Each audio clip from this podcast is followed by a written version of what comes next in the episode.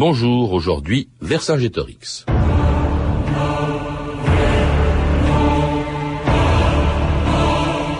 Cette guerre, Vercingétorix ne l'a pas entreprise pour satisfaire une ambition personnelle, mais pour la liberté de tous. Jules César, La guerre des Gaules.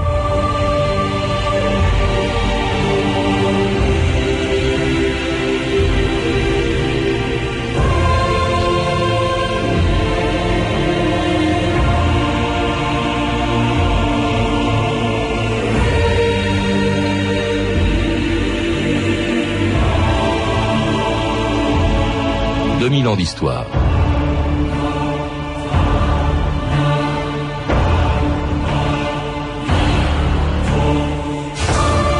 Il n'y a pas si longtemps, on le sait, les instituteurs de la Troisième République apprenaient aux enfants algériens, sénégalais ou vietnamiens que leurs ancêtres étaient des Gaulois. Quitte à prendre des libertés avec leur histoire et avec la nôtre, il fallait bien donner de la cohésion aux peuples de l'Empire colonial en leur donnant un passé commun.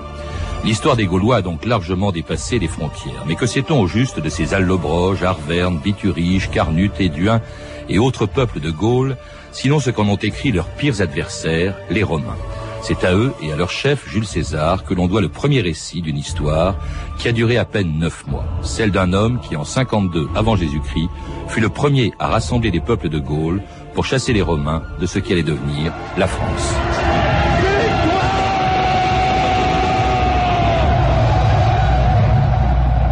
Vercingétorix, roi des Arvernes, chef des grands guerriers, où en es-tu? Que vois-tu après cette victoire? Je vois tous les peuples unis. Je veux faire fuir César sur les routes qu'il a lui-même construites. Ces routes qui, sous prétexte de faire circuler les marchandises et les hommes, accélèrent les ordres de l'Empire qui nous étrangle pour satisfaire son ambition. En hommage à mon père, je vais réaliser la magie qu'il voulait accomplir chasser de la Gaule les Germains et les Romains. Je vous souhaite la bienvenue à Bivra Élisons Vercingétorix, général en chef de l'armée des Gaules. Anne Delseleuc, bonjour. Bonjour. Alors vous êtes historienne, archéologue, et on vient d'entendre Christophe Lambert dans le rôle de Vercingétorix, un film de Jacques Dorfman, et auquel certains critiques reprochent de prendre pas mal de liberté avec la réalité. Cela dit, la réalité, on la connaît assez mal, puisque les Gaulois, vous le rappelez dans un livre que vous avez écrit, que je mentionnerai tout à l'heure encore, eh bien les Gaulois n'ont pas écrit leur histoire. Elle a été racontée par d'autres, et par les Romains notamment. Oui, nous savons par Cicéron, qui a rencontré à Rome un druide, Diviciac, vers euh, l'année 60 et qui nous a retranscrit cette conversation. Donc le druide lui a dit nous n'écrivons pas pour deux raisons.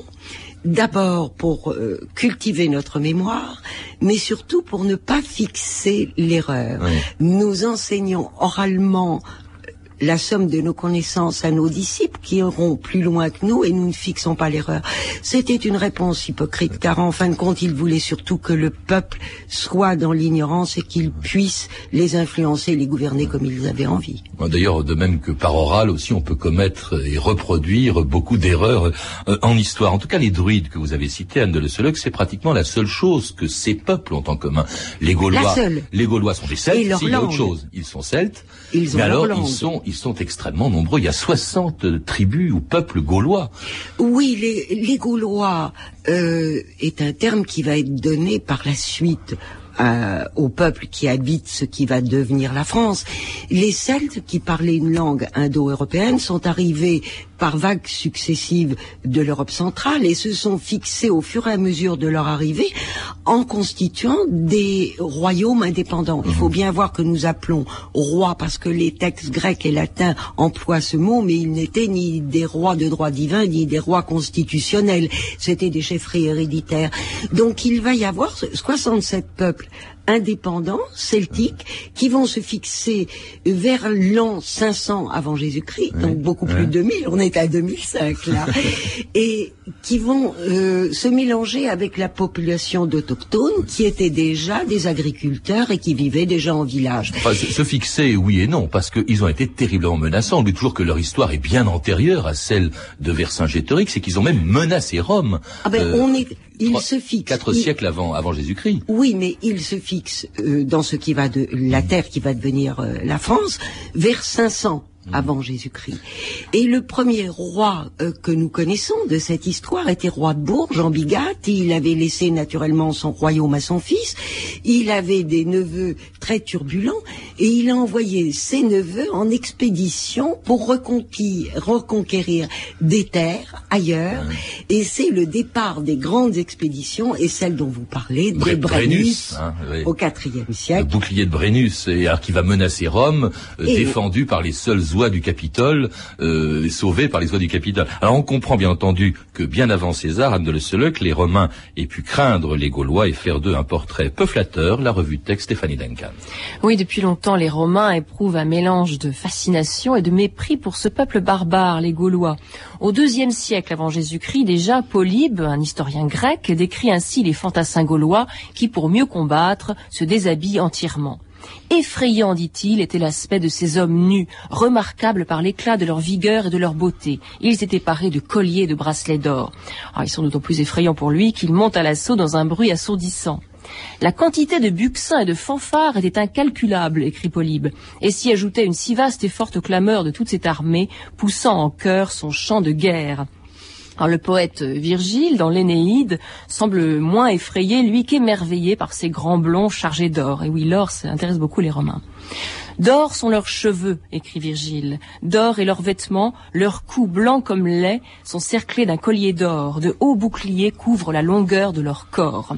Un autre auteur, Diodore de Sicile, donne plus de détails sur leur physique. Les Gaulois, dit-il, sont blonds, de haute taille, leur chair est flasque et blanche. Les nobles portent de longues moustaches pendantes au point qu'elles couvrent leur bouche. Ils se vêtent d'habits étonnants, des tuniques de toutes les couleurs et des pantalons qu'ils appellent brais. Ils agrafent par-dessus des saillons rayés. les saillons, sont une sorte de veste. On croirait un peu voir Obélix ou Astérix, sauf que chez Obélix, ce sont plutôt les brais qui sont rayés. Les brais, les ancêtres des pantalons. Voilà, c'est ça, d'où la braguette. Alors, Diodore de Sicile s'étonne donc de leurs vêtements, mais aussi de leurs mœurs. Quoique leurs femmes soient belles, les Gaulois, affirme-t-il, se livrent à la passion absurde pour le sexe masculin. En surtout, Diodore de Sicile ne donne pas du tout envie d'aller combattre ces Gaulois. Aux ennemis vaincus, ils enlèvent la tête qu'ils attachent au cou de leurs chevaux, et quand ils rentrent chez eux, ils gardent ces têtes avec soin dans un coffre et les montrent aux étrangers de passage. Ah, dans le même esprit, Cicéron, le célèbre orateur, n'a aucune confiance en ces sauvages. Ce sont ces peuples qui, jadis, dit-il, sont allés jusqu'à Delphes, au sanctuaire d'Apollon, pour le profaner et le piller, qui à Rome ont assiégé le Capitole. Estimez-vous qu'avec leurs saillons, leurs brais, ils aient l'attitude humble et soumise? Voyez-les se répandre dans tout le forum, la menace à la bouche, cherchant à nous effrayer par les sonorités horribles de leur langage barbare. Ah oui, barbare. Anne de que ces textes, vous les connaissez, vous les mentionnez dans votre livre. Il y a, il y a de la fascination, il y a de la peur, il y a du mépris, hein, barbare. Oui, mais il faut quand même retenir une chose, euh, c'est qu'on on a une idée globale du Gaulois euh, comme si on avait une idée globale du français et qu'on mette sous l'appellation français un homme du Moyen Âge de la Renaissance de Louis XIV mmh. ou un contemporain en basket.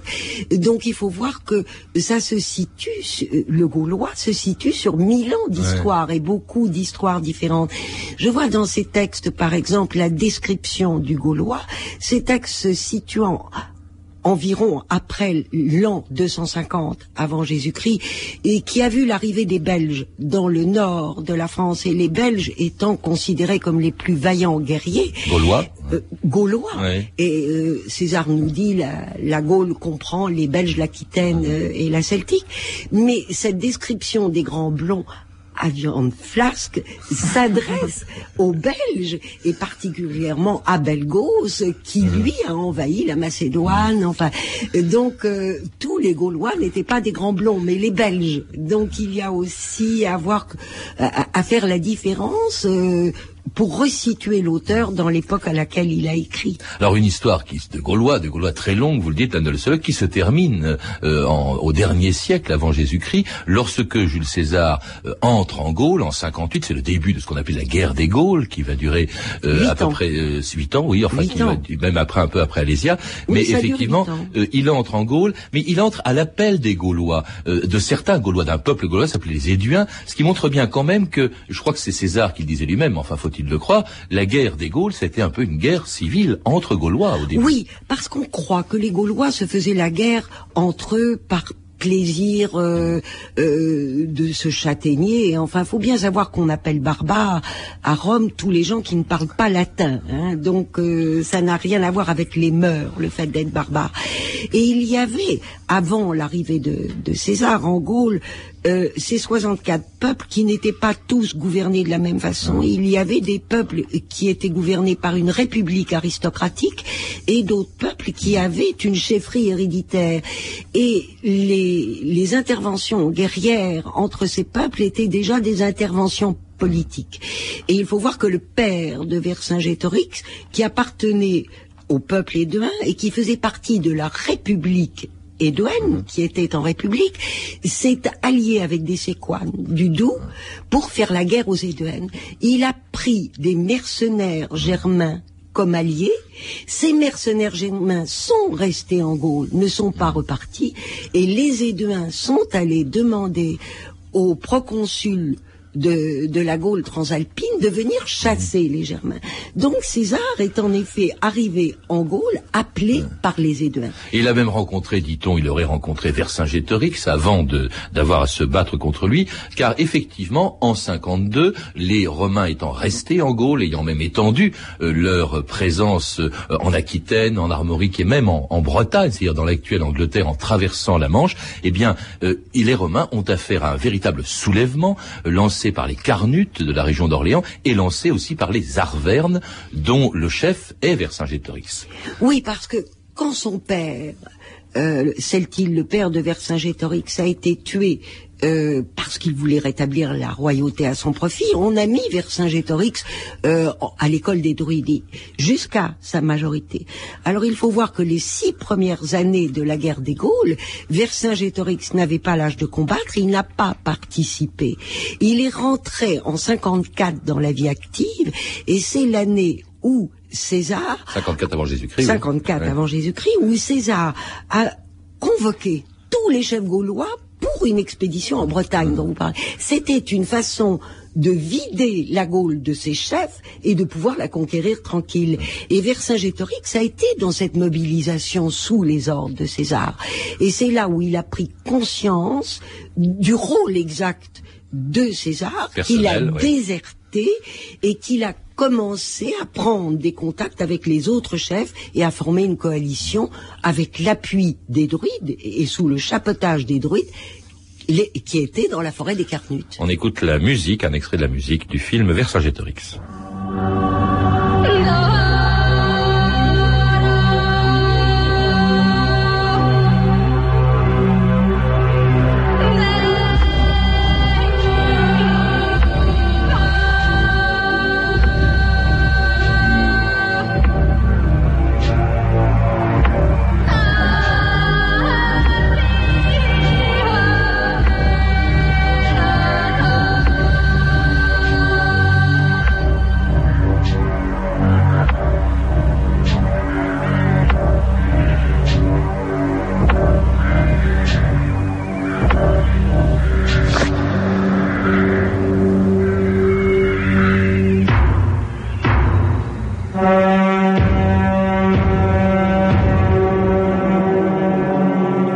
Écoutez France Inter, 2000 ans d'histoire, aujourd'hui Vercingétorix. Et c'était euh, un extrait donc du film euh, Vercingétorix euh, de Jacques Dorfman avec une musique de Pierre Charvet et des paroles gauloises, Anne de Lesseleuc, hein. Oui, nous ne pouvons pas parler la langue gauloise, nous ne la connaissons pas suffisamment, étant donné que les Gaulois n'écrivaient pas. Mais avec les noms de lieux et les noms des hommes et quelques mots celtiques dans la littérature latine et grecque, on, on a pu lancer de véritables mots gaulois dans les textes des chansons. Donc les mots sont des vrais mots gaulois sans vraiment faire des phrases. Alors ces Gaulois qui se soulèvent donc contre les Romains euh, en, en 52 avant Jésus-Christ et euh, avec euh, Vercingétorix entre autres qui va euh, adopter une stratégie très astucieuse en face des légionnaires de Jules César parce qu'il refuse le combat frontal. hein. Oui, il faut dire que depuis les six ans de guerre, les armées romaines, les légions romaines occupaient le nord de la Gaule et César ne revenait qu'au printemps et à l'été pour faire la guerre. Il y avait quatre mois de guerre. Vercingétorix est arrivé à faire une, une coalition de tous les peuples gaulois. Et ce qu'il y a d'extraordinaire, c'est que lui, en Auvergne, il n'avait jamais été occupé par les, par les armées romaines. Donc il a été le premier à concevoir le danger sans se battre directement contre l'occupation. Un peu comme on, comme on va faire à la Deuxième Guerre mondiale quand la Pologne va être attaquée, on va... Donc, et ce qui, la deuxième chose extraordinaire qu'il va faire, c'est qu'il va attaquer au mois de février, alors que César n'est pas en Gaule, n'est pas prêt pour la guerre. Alors donc, un point pour Vercingétorix qui attaque en plein mois de février les armées romaines qui campent en Gaule, mais immédiatement César réplique et fait quelque chose d'encore plus insensé, il passe les Cévennes sous la neige et il arrive. Et à partir de ce moment-là, nous avons un match entre César et Vercingétorix qui consiste à surprendre l'autre et à ne pas se laisser surprendre. Et autant Vercingétorix que César ne veulent pas attaquer. À surprendre l'autre et surtout à le priver de son ravitaillement, c'est ce que fait Vercingétorix en pratiquant la politique de la terre brûlée. Brûlez, réservez les granges Tu veux notre perte Qu'est-ce que je te dis C'est moi qui vais le faire. Il est en train de brûler toute la Gaule, les légions meurent de faim. Les soldats commencent à lorgner les chevaux. C'est un stratège intelligent. Il refuse de livrer bataille. Nous devons retourner dans nos provinces. Nous allons avancer à travers le feu et attaquer Bourges. Tel scorpion, je suivrai ma propre logique jusqu'à la mort. Voyons quelle logique suivra Vercingétorix. Alors c'était Klaus Maria Brandauer dans le rôle de, Jules César, euh, César qui va prendre Bourges, mais qui va être bloqué, euh, empêché, euh, enfin bloqué par les Gaulois. à Bourges, c'était à Varicum à l'époque. lui, il va être bloqué par les Gaulois, César, par comment dirais-je, à Gergovie. Alors la Gergovie, première grande défaite de César, une des seules d'ailleurs de, de sa carrière. C'est beaucoup plus grave que ça c'est la première défaite de Rome face aux Gaulois depuis mmh. Brennus et l'histoire des oies au Capitole. Parce que tous les territoires, jusqu'en Asie mineure, l'Italie du Nord, la Provence, qu'avait gagné Rome, les Gaulois avaient toujours été vaincus face à Rome. Et pour la première fois, c'est César, mais c'est Rome qui est battu à Gergovie. Et, si Vercingétorix a pu être vainqueur à Gergovie, c'est C'était un siège, hein, il faut rappeler, et donc il a résisté au siège et à l'assaut de César sur Gergovie, qui était la capitale de Vercingétorix. Oui, mais il a été un stratège très intelligent, car il ne s'est jamais enfermé dans les murs de la citadelle. Il avait occupé toutes les collines tout autour, forçant César à construire son camp dans la plaine entre les collines. Donc il avait une situation très favorable. Et à cette époque-là, les Éduins d'Autun étaient encore au service de César. Et il est arrivé à les faire retourner leur veste.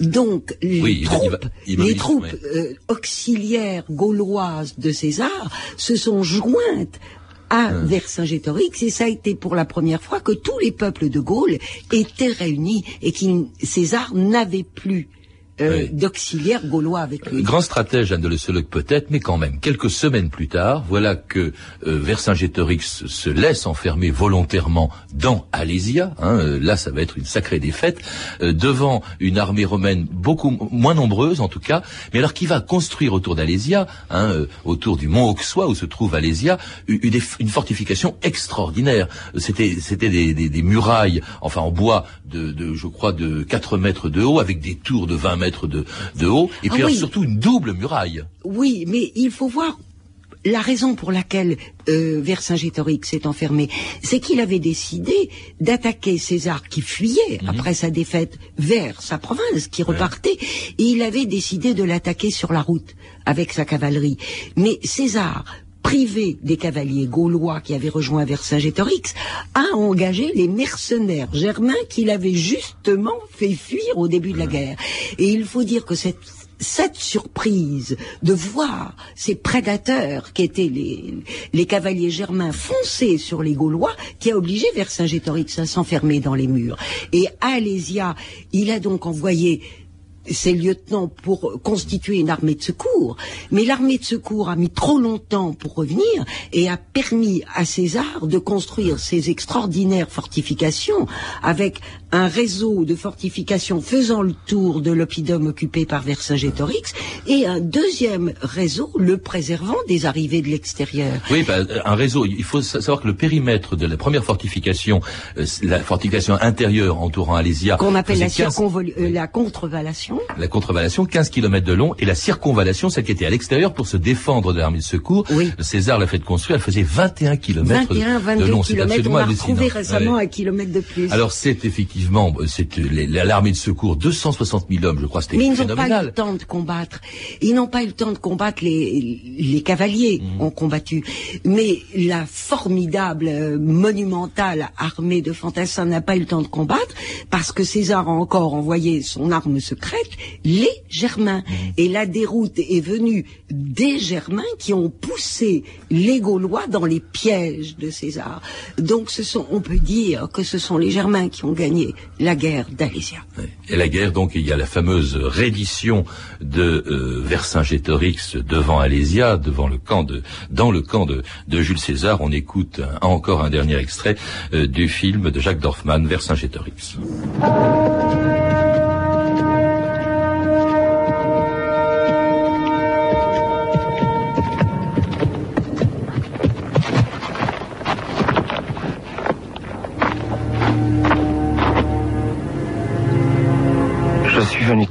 L'éclat de ta victoire. Que Rome validera. Et dont elle assumera la reconnaissance perpétuelle, gravée dans quelques pierres indestructibles, ou rappelée par des flammes éternelles. L'éclat de ma victoire fait peser plus encore les invisibles défaites de mon passé.